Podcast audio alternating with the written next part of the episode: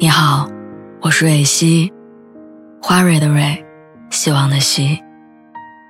今天你还好吗？你可以在微信公众号和微博中搜索“蕊希”，每天晚上我都会用一段声音陪你入睡。听完今天的故事，祝你晚安，做个好梦。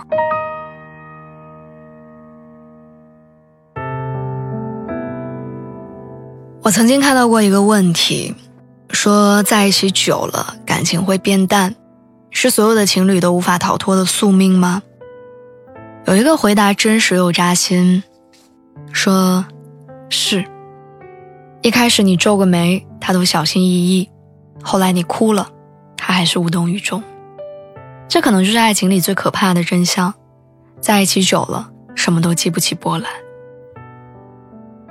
昨天和朋友小杰一块吃饭，聊起了相恋七年的男朋友，他忍不住吐槽说：“一开始我有任何一点小情绪，他都会刨根问底，生怕我受委屈。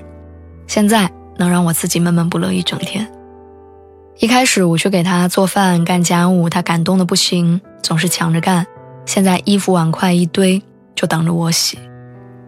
在一起时间长了，生气他不接电话，消息不回，成了无理取闹。”迁就他的喜好，照顾他的情绪，成了理所当然。以前一直以为在一起的时间久了才懂真情可贵，但现在发现放久了的真情最不值钱。小杰的喋喋不休让我忽然想起了纳兰性德在《木兰辞》里写的一句诗：“人生若只如初见，何事秋风悲画扇。”如果人和人之间能像一如初见那样美好，那也许就不会经历那么多的伤感跟苦涩。重庆森林里有一个特别经典的桥段：何志武刚被分手之后，独自坐在台阶上喃喃自语。他说：“不知道从什么时候开始，每一个东西上都会有一个日子，秋刀鱼会过期，肉罐头会过期，连保鲜纸都会过期。”我开始怀疑这个世界上还有什么东西是不会过期的。就像你买了一本新书，你总是会心血来潮的翻几页；买到一件新衣服，总是会忍不住多穿几次。但时间久了，再好看的书也会乏味，再漂亮的衣服，你好像也没那么喜欢了。